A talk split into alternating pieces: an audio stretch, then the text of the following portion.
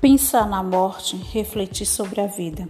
A tentativa de recuperar no mundo atual consciência da morte não deve ser entendida como interesse doentio de quem vive obcecado pela morte inevitável, atitude que seria pessimista e paralisante. Ao contrário, ao reconhecer a finitude da vida, reavaliamos nosso comportamento e escolha.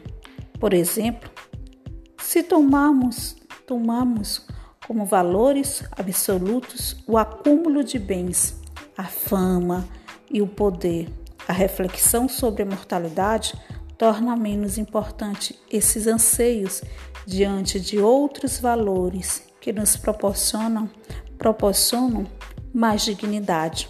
Essa mesma reflexão pode nos orientar em casos extremos como a eutanásia ou o aborto.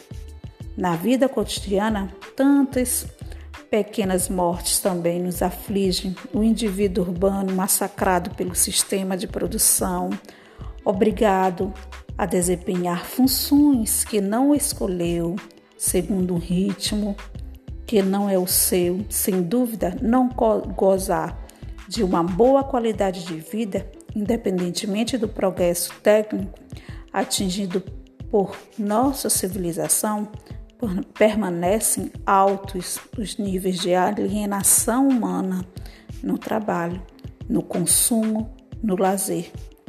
Insensibilidade à relação à morte individual tem paralelo com a inconsciência referente ao destino do planeta.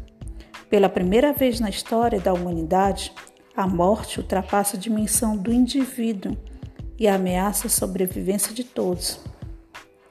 Não que as pessoas não saibam os, dos riscos de um desastre nuclear ou dos prejuízos ao ambiente causados pel, pela poluição, pelo desmatamento ou pelo desperdício de água potável, mas tal como a morte continuam agindo como se essas questões não os lhes dissessem respeito. Em termos planetários, a consciência da morte nos ajuda a questionar os falsos objetivos do progresso a qualquer custo e a nos perguntar sobre o legado para gerações futuras.